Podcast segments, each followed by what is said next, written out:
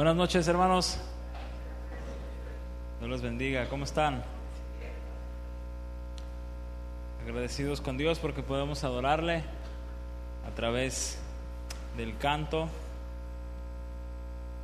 Y vamos a, orar por algunas eh, peticiones, en específico por aquellos que, que se encuentran enfermos. Eh, ya sea con este virus o con cualquier otra enfermedad.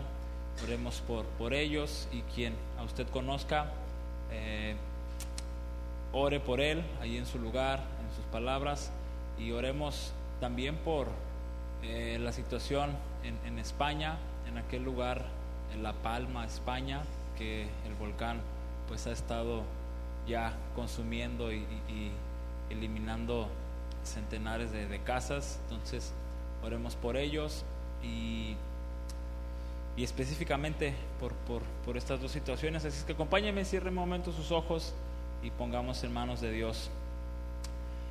Padre, gracias te damos en esta tarde, tarde, noche. Gracias por, por tu misericordia, por, por tu favor, por tu gracia, porque hasta este momento, Señor, tú has estado con nosotros y ahora queremos eh, como iglesia poner en tus manos a nuestros hermanos enfermos. Queremos pedirte que seas tú quien guarde sus vidas. Rogamos de nuestro corazón por, por sanidad para todos aquellos que, que padecen cualquier enfermedad, Señor, de la más mínima a la más grave. En nuestro corazón y, y en nuestro amor rogamos, Señor, por, por sanidad, pero es tu voluntad la que es hecha en cada uno de ellos. Y tu voluntad es perfecta, Señor, y esa nunca, nunca nunca será equivocada. Gracias Señor porque podemos acudir a ti y poner a nuestros hermanos que, que están Señor en casa, resguardados bajo el tratamiento de, con algún medicamento. En especial ponemos en tus manos a nuestro hermano Agustín, Señor, a su familia. Ponemos en tus manos a Vero, Señor, y, y a otras personas más de nuestra congregación. Queremos rogarte que seas tú con ellos, que les inundes con tu paz, con, con tu amor, con, con, esa paciencia que es necesaria en, en momentos eh, como estos, Señor, de, de estar eh, guardados, Señor. Así es que los ponemos en tus manos y a los hermanos de la congregación en general, los cuales quizás ahorita no tenemos los nombres, pero tú sí, nuestras congregaciones hermanas en, en Vallarta y en cualquier parte de, de México y del mundo, les ponemos en tus manos. Sé tú, Señor, eh, en cada hospital, en cada lugar, Señor, donde eh, se atienden a personas, tanto en nuestra ciudad como en nuestro país en el mundo entero. Sé tú guardando a, a doctores, enfermeros, a todas las personas que, que laboran, Señor, dentro de, guarda sus vidas y gracias por la labor que, que cada uno realiza. Y te pedimos, Señor, de manera especial por la situación que, que enfrentan las personas de aquel lado de España, Señor, en La Palma específicamente, este volcán que ha comenzado desde hace algunos días a expulsar, Señor, eh, lo que había dentro de lava, fuego, y esto ya ha resultado en, pues en tragedia al consumir, Señor, muchas casas. Rogamos por, por las familias y sabemos que, que sin duda hay hijos tuyos, Señor, en aquel lugar. Guarda, llena a cada uno, Señor, paz y que esta sea una oportunidad también para, para glorificarte, para compartir con otros, que aún en medio de una situación tan difícil tú estás ahí, Señor, y tú tienes un propósito y tú quieres mostrar en medio de tu gran poder y tu gran amor. Y rogamos por nuestro mundo entero, Señor, por cada país, por cada nación, que seas tú quien muestre su gran amor, su gran poder y que cada, Señor, eh, presidente, cada gobernador pueda en algún momento encontrarse contigo y recibir de ti salvación y que, Señor, cada país, cada nación pueda conocerte para que al final toda rodilla se doble ante ti y confiesen que tú eres el Señor.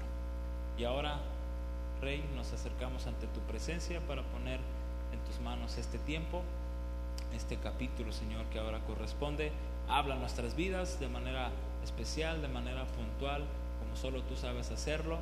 y que seamos, Señor, edificados por tu palabra. En el nombre de Jesús, amén.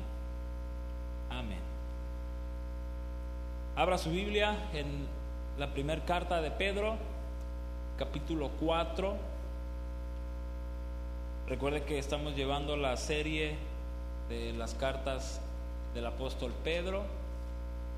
Ya hemos abarcado hasta el capítulo 3 y el día de hoy corresponde al capítulo 4 de, de, la misma.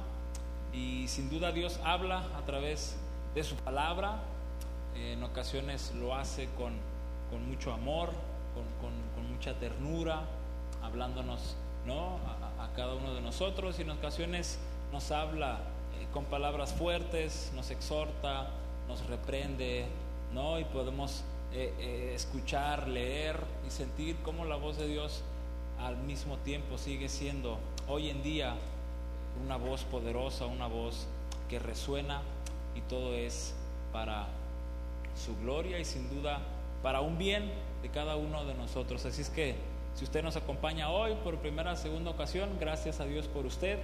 Es usted bienvenido y esperamos en Dios que este mensaje sea entendible para usted que al final pueda usted considerar, ¿no?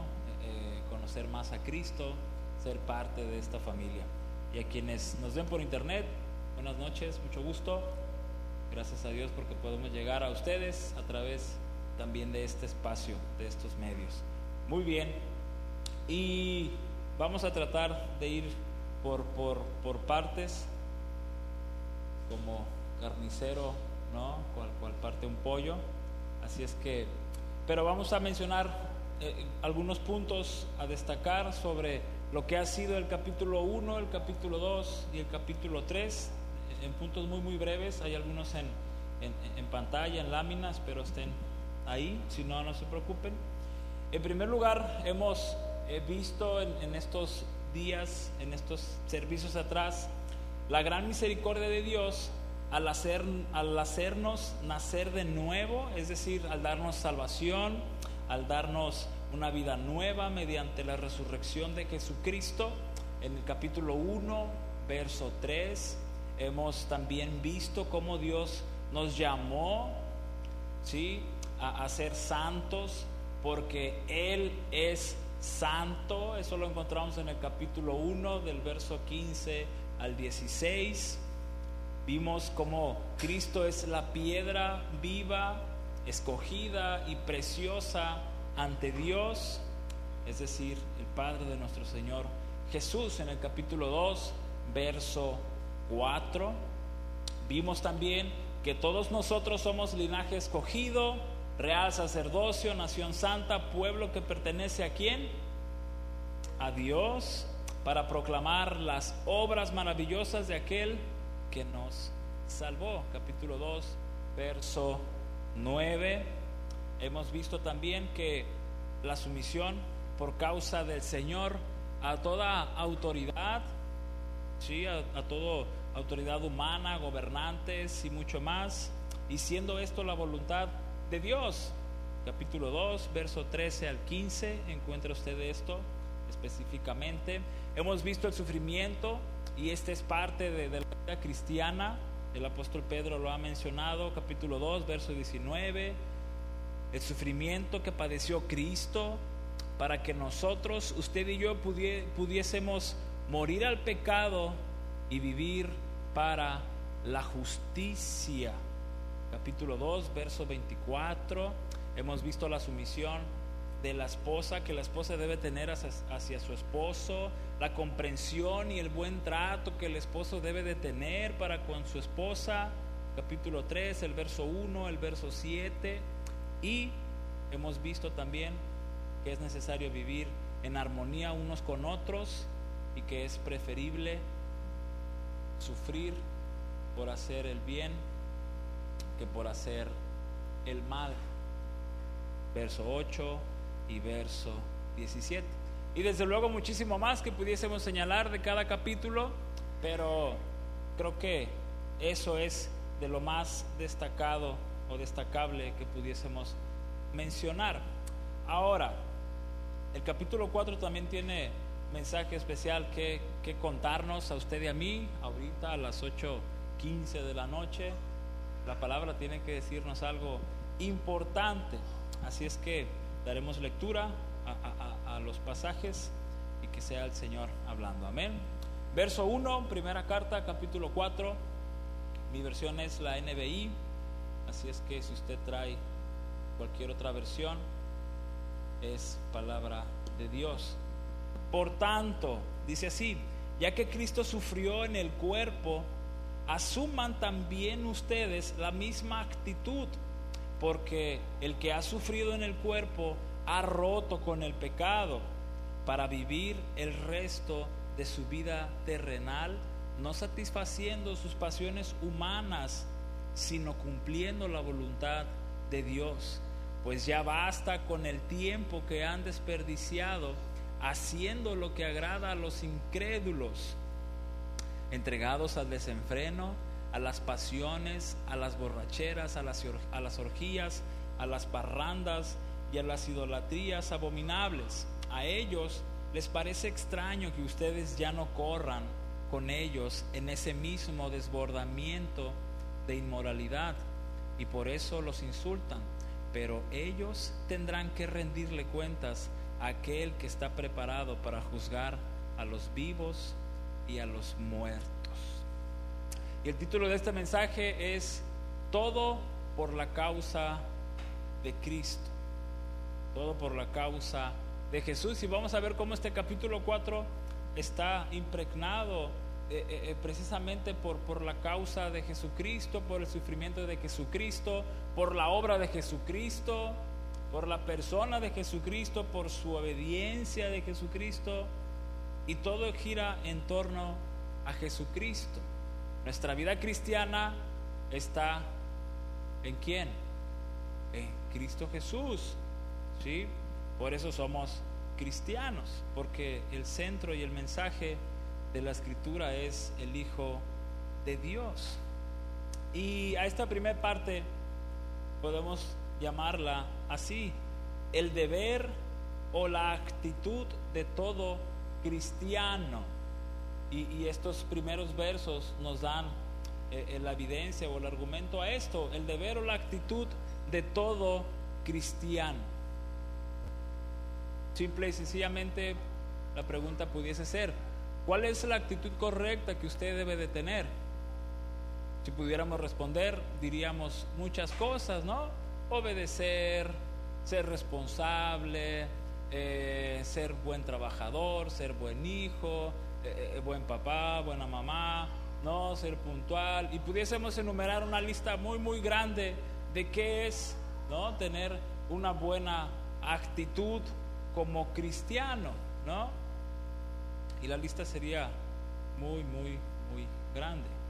Pero, ¿cuál es específicamente a la actitud a la que Pedro nos va a llamar a través de estos pasajes? Bueno, antes de mencionarlos, hay un escritor que creo la mayoría conoce, y si no lo conoce, al menos creo la mayoría ha visto alguna serie de películas escritas por él. Bueno, algunos libros que fueron ¿no? llevados a la pantalla grande. Y, este cuate sí es Luis, eh, escritor de aquellos libros de las crónicas de Narnia. ¿no? Y él dijo en alguna ocasión, si quieres que una religión te haga sentir realmente cómodo, ciertamente no te recomiendo el cristianismo. Esta frase sorprende porque muchos creen ¿no? que el cristianismo eh, puede ser cómodo, puede ser agradable, puede ser un lugar, ¿no? Donde eh, no hay otra cosa más que palabras bonitas de parte de Dios, donde nada más hay mensajes suaves, mensajes que le agradan a mi oído, ¿no? Que, que me hacen sentir, ¿no? Muy bien. Pero la realidad es que hay partes de la escritura que son muy incómodas, hay partes de la escritura que a veces no eh, quisiéramos saltarnos, hay partes de la escritura eh, que muchos predicadores y pastores eh, omiten, porque son, son partes de la Biblia que, que van a incomodar a la audiencia y entonces para no incomodar a la audiencia, para evitar que se paren a media predicación y se salgan, pues entonces algo que sea del agrado de ellos. Pero no es así como, como la escritura nos dice que tenga que ser. No podemos omitir ¿no? pasajes que están aquí al, elegir eh, eh, eh, el hermano Toño y yo que, podíamos predicar mientras ¿no? el pastor estaba de vacaciones. Dijimos, mira, pues el tiempo que, que, hay, pues puede caber alguna carta, ¿no? ya sea de Pedro, la de Santiago, qué sé yo, y empezamos ahí a, a, pensar y, tuvimos como uno o dos días para, para orar y, saber cuál era la correcta y ambos coincidimos en que las cartas de Pedro estaban bien, pero al empezar a leer Pedro de manera individual, ¿no? Y él parte también, eh, eh, te dabas cuenta que había pasajes que, que uno decía, ah, ¿cómo le vamos a hacer con ese pasaje? ¿No? Me lo, nos lo vamos a brincar, eh, lo vamos a borrar de nuestra Biblia, no, ¿qué hacemos con esos pasajes que para muchos son incómodos, ¿no? Tanto para el lector, ¿no? Y, todos nosotros pues, somos lectores, ¿no? De la Biblia, tanto para todos los que leen como para el que la va por gracia de Dios y en la gran responsabilidad que esto conlleva, quien la va a, exponer, ¿no? ¿Cómo hacer que este mensaje no sea incómodo hermanos, la realidad es que, no se puede siempre, ¿no? El, no compartir el mensaje tal y como los escritores pretendieron quizás en su momento, porque la situación que, ellos enfrentaban eh, no era en un sentido diferente como la nuestra, había personas ¿no? que aún practicaban ciertas cosas pecaminosas y lo veremos en un momento más, había personas que que les costaba obedecer, que les costaba someterse a las autoridades, hay personas que, les costaba tratar bien a sus esposas, hay personas que, que, trataban mal a su empleado, a su criado, a su esclavo, había personas que, que como trabajadores, criados de otros, trataban mal al patrón, entonces eh, eh, el mensaje para ellos no iba a ser no muy suavecito, oye, si quieres, eh, de favor, te pido que te cortes, no, el Señor hablaba de manera dura y lo sigue haciendo para nosotros.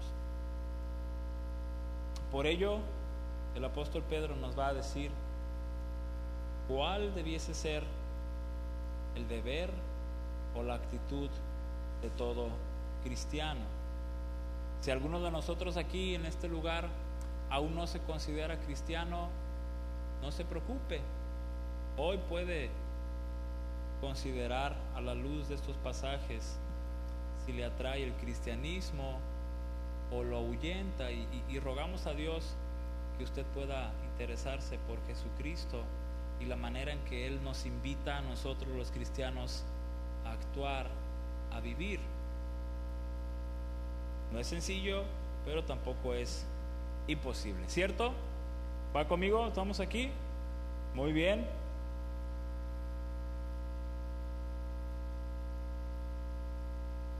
Dice el primer verso, una de las expresiones a, recalcar es, asuman también ustedes la misma actitud. Esto es el NBI.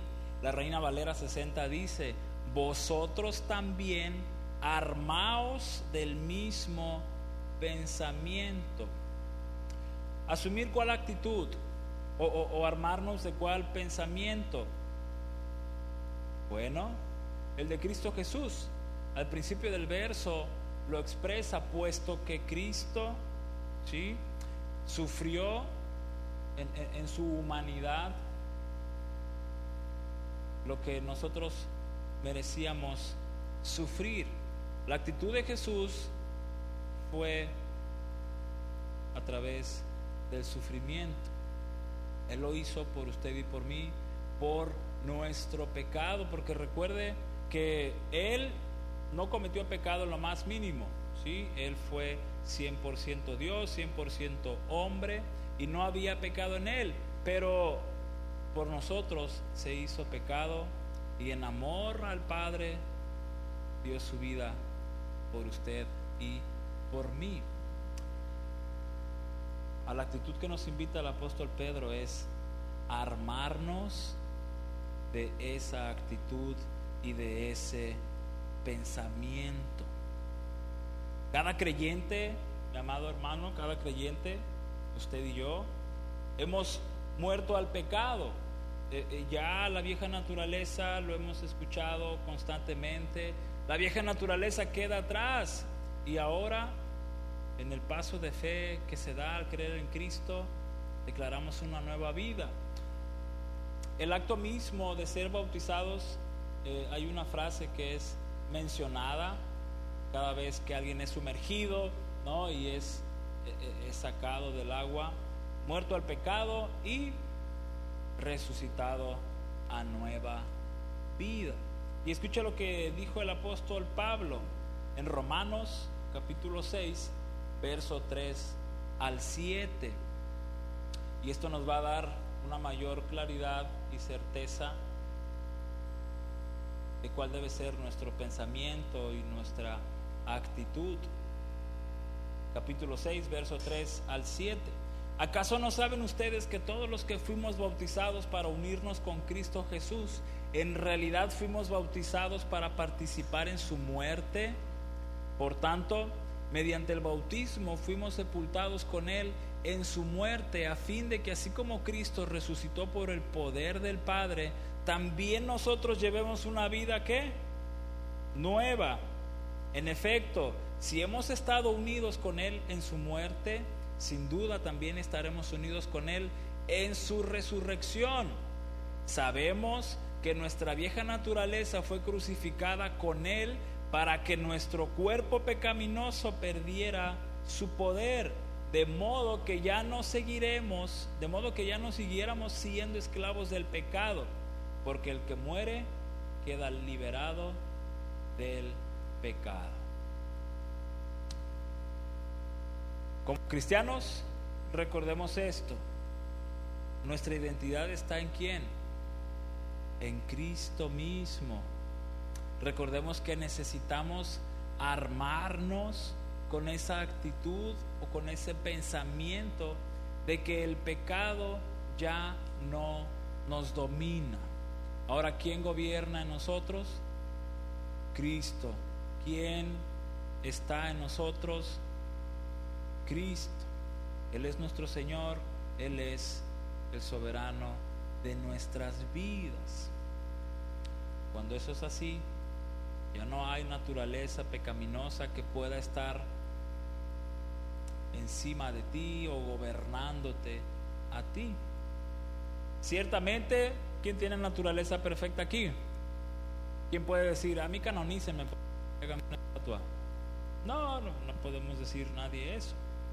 La naturaleza está ahí, es real, el cuerpo es real, esta naturaleza que, se inclina a lo malo, ahí está, pero es en Cristo y por Cristo que no podemos ser vencidos. Es por medio de Él. Por eso todo es por la causa de Él. La tentación siempre estará pero la tentación no es sinónimo de caer. Tengo, tengo como mes, mes y medio que decidí no tomar ningún tipo de refresco, cualquier, ¿no? Eh, eh, bebida gaseosa. Decidí por mí mismo, dije, no voy a tomar a ver si aguanto. Porque ya lo había hecho, ¿no? Ya no voy a tomar refresco y al rato, alguien llevaba una coca y órale pues, un poco, ¿no? Pero hace un mes y medio, a finales de, de agosto, principios de septiembre, me dolió muy feo el pecho por, por alguna combinación de café y coca y ya saben, ¿no? Y fue muy horrible. Ya me había dolido, pero esta vez fue más, más, más horrible. Y dije, no, ya estuvo. No, estoy muy joven y bello y todo para morir de repente por un cortocircuito, ¿no? Y dije, ya no más. Pero si le digo la verdad, no hay día en el que al ver que otros toman refresco, mi boca haga.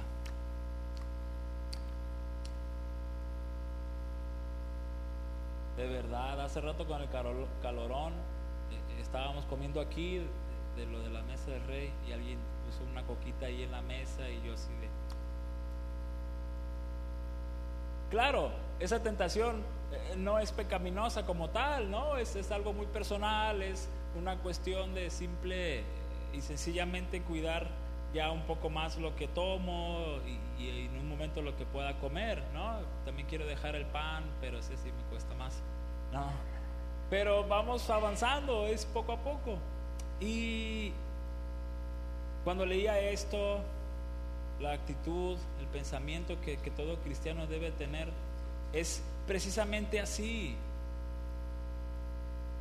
Es ver que todo lo que para ti es disfrute, para lo que ti es placer, es comenzar a verlo como tu peor enemigo, como lo más dañino que pueda haber sobre la faz de la tierra. Y, todos sabemos que en su momento todo refresco va a ser dañino para nosotros, todos sabemos que en su momento y en los excesos ciertas comidas van a ser dañinas para nosotros. No, todos sabemos que los excesos van a, a final de cuentas acabar con nuestro cuerpo, ¿sí? aún hasta los más sanos a veces, ¿no? Pero es así. Y yo entendí esto y, lo, plasmé así en mis propias palabras y, y lo puse ahí en pantalla. El cuerpo carnal sufre cuando no se le dan los placeres pecaminosos que desea. De verdad, nuestro cuerpo pecaminoso sufre cuando no recibe lo que desea. Pero escuche, el alma se alegra, el Espíritu Santo de Dios es vivificado y el Padre, es decir, nuestro Dios, queda complacido porque la obra de Jesús, su Hijo, en su muerte y resurrección fue y será suficiente para que todos nosotros vivamos qué? Triunfando aún sobre quién? Aún sobre el pecado.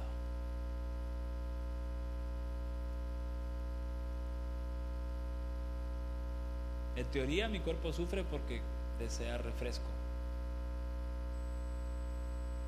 Pero no me hace daño si no lo tomo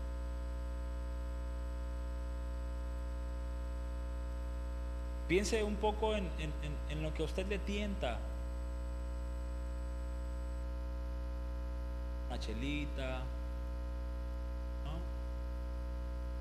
una porno, ahí leve la nieve, masturbación, cigarrito para los nervios. Piense en lo que usted le tienta y piense quizás en aquello que lo hace caer. ¿Qué es más fuerte?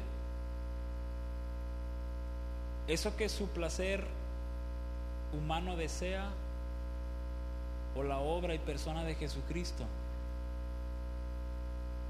¿Ha pensado en lo maravilloso que será, que es cuando toda tentación es vencida? ¿Ha pensado en lo maravilloso que es ver a Dios sonriendo y complacido porque Jesucristo fue suficiente para vencer toda tentación nuestra. ¿Ha pensado en el triunfo que eso significa no solamente para usted, sino para Jesucristo mismo? Porque todo es por la causa de Cristo. Ojo, no pecamos por la causa de Cristo, ¿sí? Eso sería peligroso decirlo no debiésemos decirlo. Pero vencemos el pecado por la causa de Cristo. rechazamos toda tentación por la causa de Cristo. Porque si alguien ya pagó y ya cargó toda esa culpa, ¿por qué yo vivirla, practicarla en mi cuerpo si alguien ya lo cargó y alguien ya lo pagó y dio su vida, murió por ello, pero todavía resucita para hacer más efectivo esa obra en mí?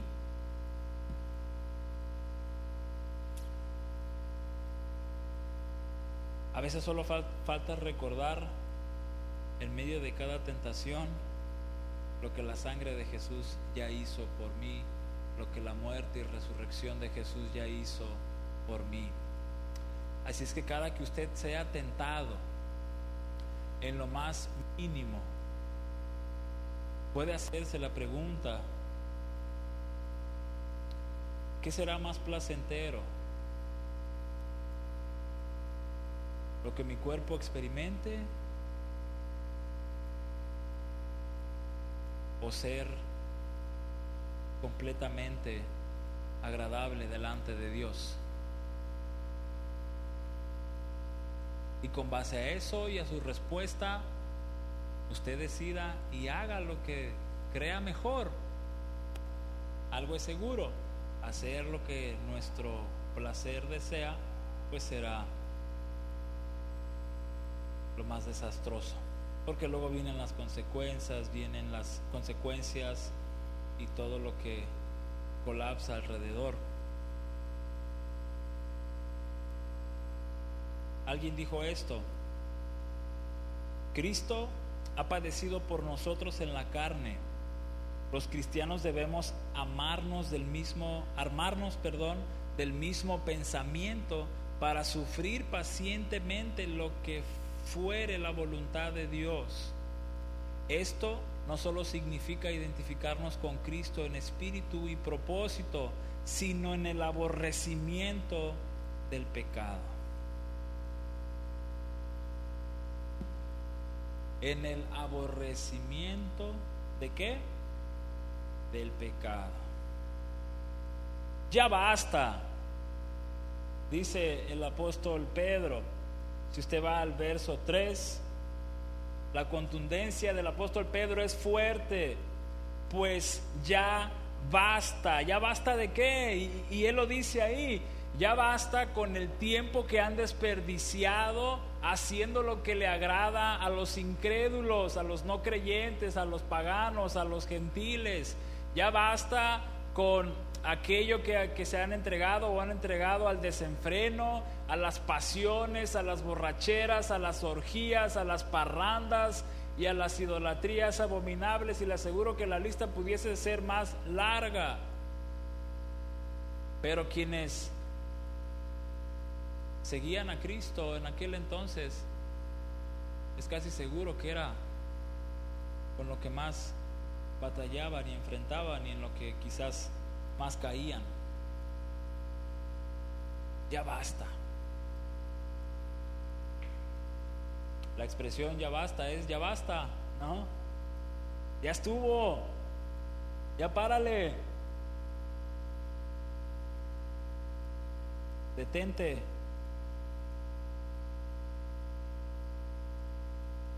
La vieja naturaleza fue suficiente ya para desperdiciar nuestra vida, nuestro tiempo, haciendo lo que hacen los, los incrédulos, los no creyentes. Ya basta. Las palabras tan contundentes del apóstol Pedro, inspirado por el Señor, siguen siendo las mismas para usted y para mí. Ya basta. Si, usted y yo somos un cristiano que aún cede y desperdicia su tiempo y lo maravilloso de Jesucristo que hizo en la cruz, ya basta. Dejemos de... El cristiano, en esencia, sí, como ya mencionamos, tiene tentaciones, ¿quién no? Pero el cristiano que busca la santidad, el cristiano que ha comenzado a aborrecer el pecado, es capaz de decir que ya basta.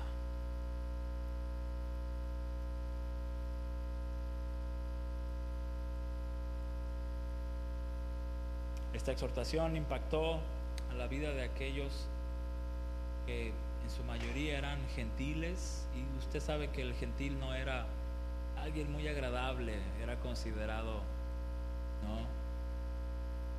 De lo vil, lo peor.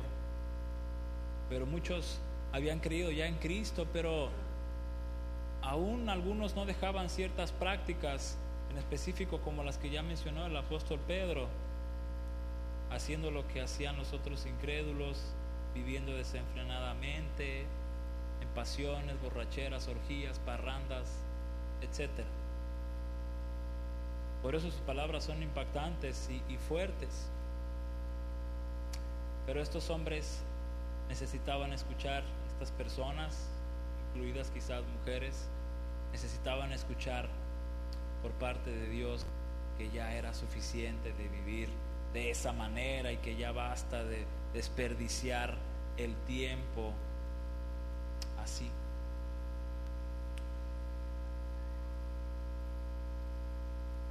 Y el apóstol Pedro, quizás entre líneas, está llamando a vivir una vida contra la corriente, una vida que va en oposición a. Verso 4.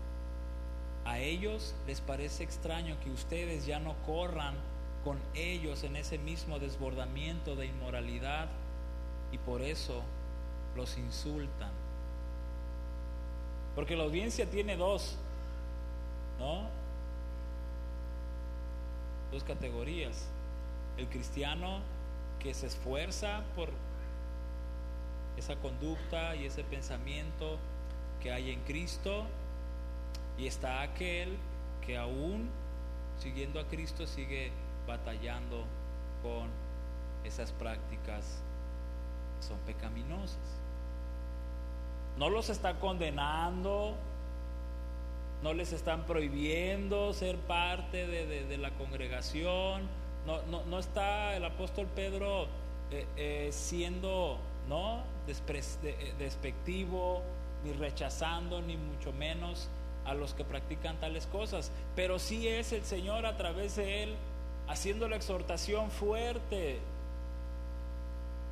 que estamos viendo aquí. Los que viven con base a esa actitud, los demás los ven como extraños, porque ya no viven de esa manera. Y claro, ¿no? En la actualidad sigue pasando. Tú vas en contra de la corriente de muchos y eres visto como, no, una cosa rara, oye, se vale, ¿no? O, esa mujer va en sentido contrario, en el sentido de una vida diferente, en el sentido de mostrar totalmente un pensamiento diferente. Y así es nuestra vida. Va en una dirección contraria. Muchos, muchos llevan una dirección que va camino al mismo infierno, pero otros pocos trazan o van siguiendo un camino estrecho que los llevará a la vida eterna. ¿Qué camino va usted, mi hermano? ¿El estrecho que lo lleva a la vida eterna o el camino anchote que lo llevará a la perdición? que el estrecho. Pero los de el carril contrario a veces parece ser que tienen más ofertas, ¿no? Como que tienen cosas más deseables, como que su corriente es más fuerte, más antojable, más envidiable.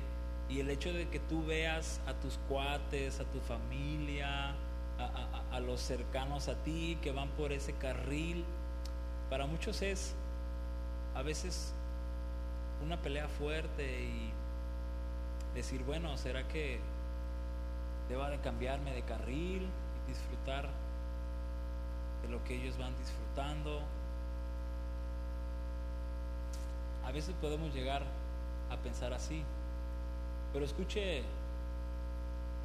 lo que Dios dice a través de Pedro sobre aquellos que van transitando por donde no. Verso 5, pero ellos tendrán que rendirle cuentas a aquel que está preparado para juzgar a quién, a los vivos y a los muertos. vivos y muertos espiritualmente hablando, todos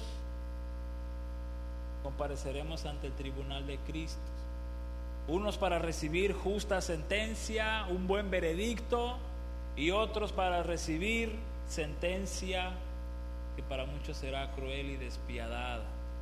Pero todos enfrentaremos al juez que en este momento es nuestro abogado, es el que está intercediendo por nosotros para que en aquel día del juicio podamos pasar con libertad y escuchar esa expresión adelante, buen siervo y fiel, entra al reposo de quién? De tu Señor.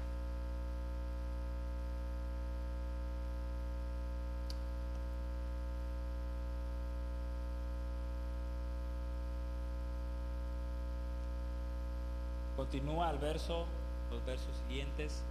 Verso 6, por eso también les predicó el Evangelio aún a los muertos, para que a pesar de haber sido juzgados según criterios humanos en lo que atañe al cuerpo, vivan conforme a Dios en lo que atañe al Espíritu. El Evangelio para muchos fue escuchado, pero muchos no creyeron en él. Vivos y muertos de alguna manera en aquel entonces habían escuchado el Evangelio. Y el día de hoy no es la excepción. Muchas personas escuchan el Evangelio. Vivos es la oportunidad de creer en Él. Muertos ya no habrá oportunidad de creer en Él. El apóstol Pedro quiere animar a, a los lectores, a que puedan recibir un, san, un sano y, y un juicio agradable, porque han escuchado el Evangelio de Jesucristo, porque saben que les espera un futuro completamente diferente. Y no aquellos que vivirán angustiados por no creer en el Hijo de Dios. Ciertamente, lo que vamos a pagar todos en esta tierra, a menos de que Cristo venga, es la muerte física. De una u otra manera, usted y yo colgaremos los tenis, pues tiraremos los pies, ¿no? Estiró la pata, ya dicen por ahí. Pero eso es la consecuencia del pecado.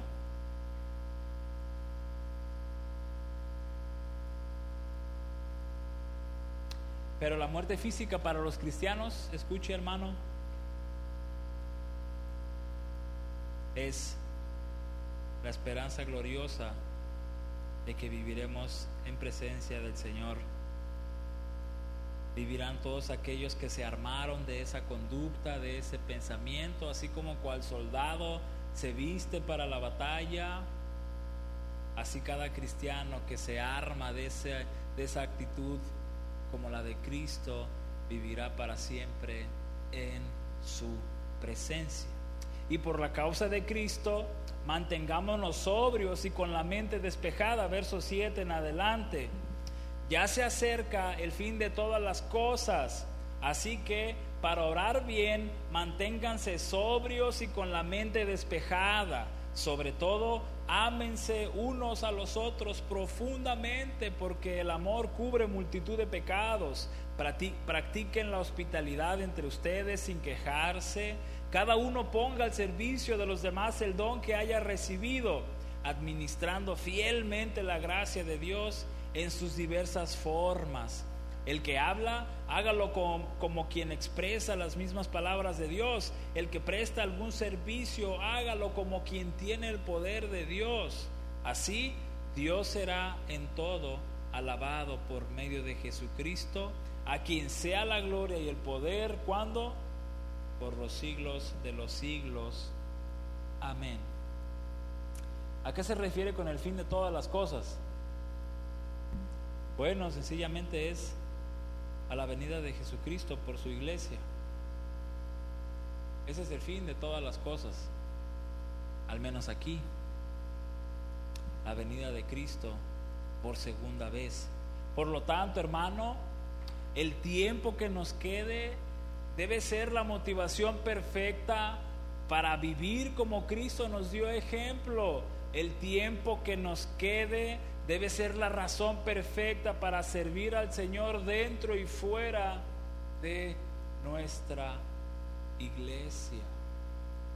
Mientras llegue ese fin de las cosas, el tiempo que nos quede debe ser bien aprovechado para ejercer los dones que Dios ha dado a cada uno, poniéndolos al servicio de la congregación para edificar a la misma y para dar gloria a quién? Al Señor. No ofrecemos nuestros dones, nuestros servicios, nuestras habilidades para agradar a fulano, a fulana.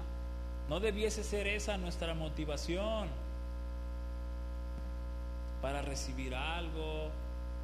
No. Entregamos nuestros dones al servicio del Señor por la causa de quién? De Cristo. ¿Se da cuenta cómo todo gira en torno a la causa de Cristo?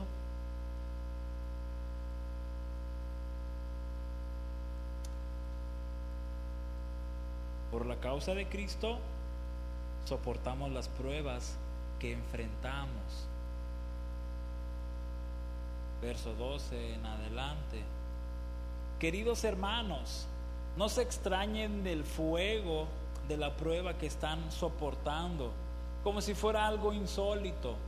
Al contrario, alégrense de tener parte en los sufrimientos de quién? De Cristo para que también sea inmensa su alegría cuando se revele la gloria de quién? De Cristo. Dichosos ustedes si los insultan por causa del nombre de quién? De Cristo. Porque el glorioso Espíritu de Dios reposa sobre ustedes. Que ninguno tenga que sufrir por asesino, ladrón o delincuente, ni siquiera por entrometido. Pero si alguien sufre por ser cristiano, ¿Y un cristiano a quién sigue? A Cristo. Si alguno sufre por ser cristiano, que no se avergüence, sino que alabe a Dios por llevar el nombre de quién? De Cristo. Porque es tiempo de que el juicio comience por la familia de Dios. Y si comienza por nosotros, ¿cuál no será el fin de los que se rebelan contra el Evangelio de Dios? Perdón, ¿Cuál no será el fin de los que se rebelan contra el Evangelio de Dios? Si el justo a duras penas se salva, ¿qué será del impío y del pecador?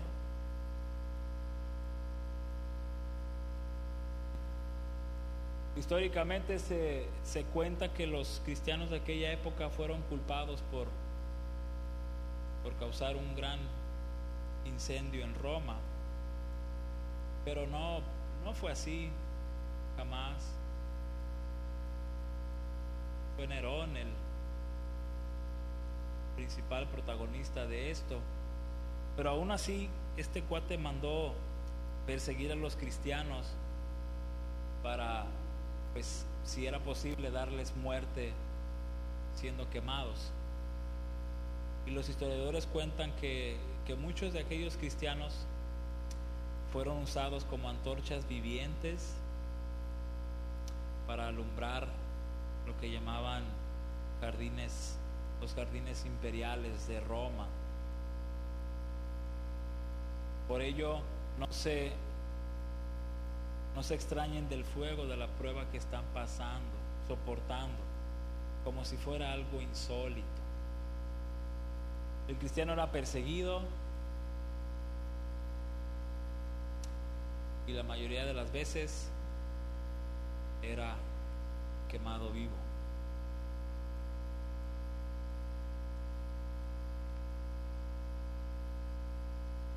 Ninguno de nosotros aquí, obviamente, ha morido, ha muerto, perdón, ha muerto quemado por ser cristiano. Ni siquiera con un encendedor nos han hecho así por ser cristianos.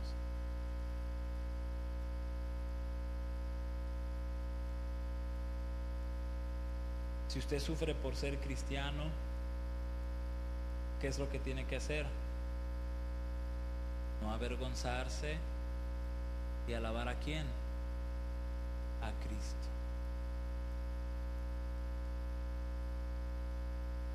Yo recuerdo que cuando joven e iba a la secundaria,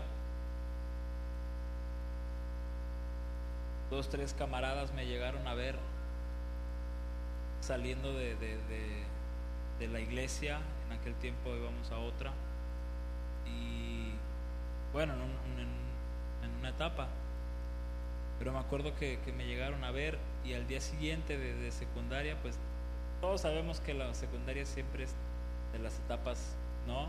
Más hermosas, pero al mismo tiempo puede ser de las etapas más crueles de un joven, porque la carrilla es al por mayor, los apodos, bla, bla, bla, bla, bla, bla, ¿no? Y pues yo era bueno con los apodos. Pero en esa ocasión, eh, dos, tres veces, algunos compañeros me dijeron, oye, te vimos, vas a la iglesia, ¿verdad? ¿A poco eres cristiano? Y aleluya, y bla, bla, bla. En aquel entonces, y ahorita con vergüenza, yo trataba de negarlo y de esconder ¿no? La causa de Cristo, tomando este contexto, ¿no? Del apóstol Pedro, o el título que, dimos a esto. Y yo me avergonzaba por porque me decían que, era cristiano. Si hoy tuviera la oportunidad frente a mis amigos, que la he tenido pocas ocasiones, ya no me avergüenza ni me avergonzará. Y aun si se burlaran peor que en aquellas ocasiones, lo valdrá, porque mi vida gira en torno a la causa de quién? De Cristo. Yo no sé si usted el día de hoy se avergüenza por la causa de Cristo. Espero que no. Pero si ha sido así, reconozca esa falta ante el Señor ruéguele que la causa del Señor Jesucristo pueda ser el motivo perfecto para declarar sí, sigo a Cristo, no lo niego y no lo negaré jamás. Porque si el justo ¿no? Dice el apóstol Pedro, apenas si se salva, ¿no? Se salva por Cristo, porque por sus obras pues es insuficiente para hacerlo. Pero si por sí solo apenas si se puede salvar, ¿qué es de aquel que vive como un sucio pecador? Y verso 19 y último, Así pues, los que sufren según la voluntad de Dios, entréguense a su fiel Creador y sigan practicando el bien. Sigan practicando el bien. En su capítulo 3 y en su capítulo 4, el apóstol Pedro quiere decirnos también que el sufrimiento está siempre acompañando a un cristiano, de alguna u otra manera, ya sea al recibir burlas, ya sea al ser golpeado, violentado, ya sea al recibir incluso la misma muerte. Pero entréguense a su fiel Creador sigan practicando siempre el bien. Los creyentes de aquel entonces y los creyentes de hoy estaban seguros y nosotros debiésemos estar seguros de que fuimos llamados incluso a sufrir por la voluntad de Dios, de que somos llamados incluso a dar nuestra vida por la causa de Cristo. Y no a dar nuestra vida o, no a sufrir, quizás mejor dicho, por haber cometido delitos, por asesino, por ladrón, por delincuente, por entrometido, sino un sufrimiento por llevar el nombre de Cristo. Todo por la causa de Cristo. En el capítulo 5, el apóstol Pedro quiere hacer una exhortación más, pero esa la veremos el domingo con el favor de Dios. Y quiere seguir animando al pueblo cristiano, así como lo hizo en aquel entonces, el Señor hoy quiere usar esta carta también para animar a nuestra iglesia y a considerar siempre a Jesucristo. Señor,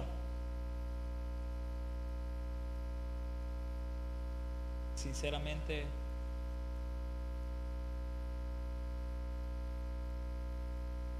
en ocasiones olvidamos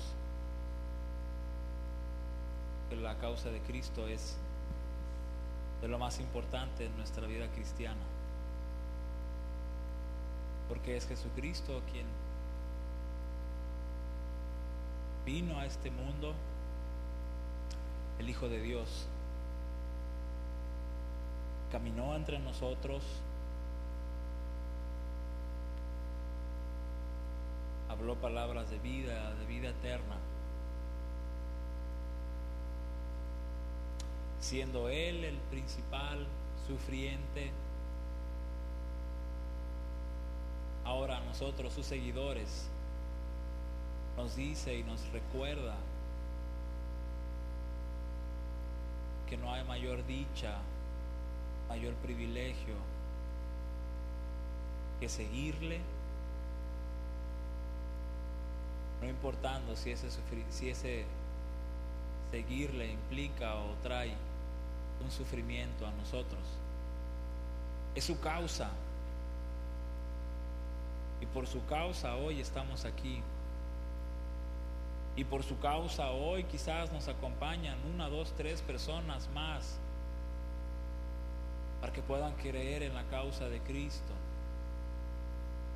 para que puedan creer en que hay una vida mejor, una vida diferente,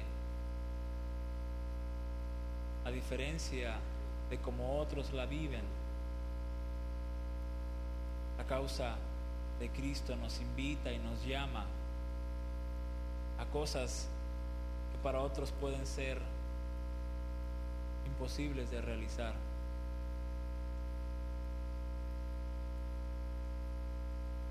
Ayúdanos a no perder de vista la obra de Jesucristo.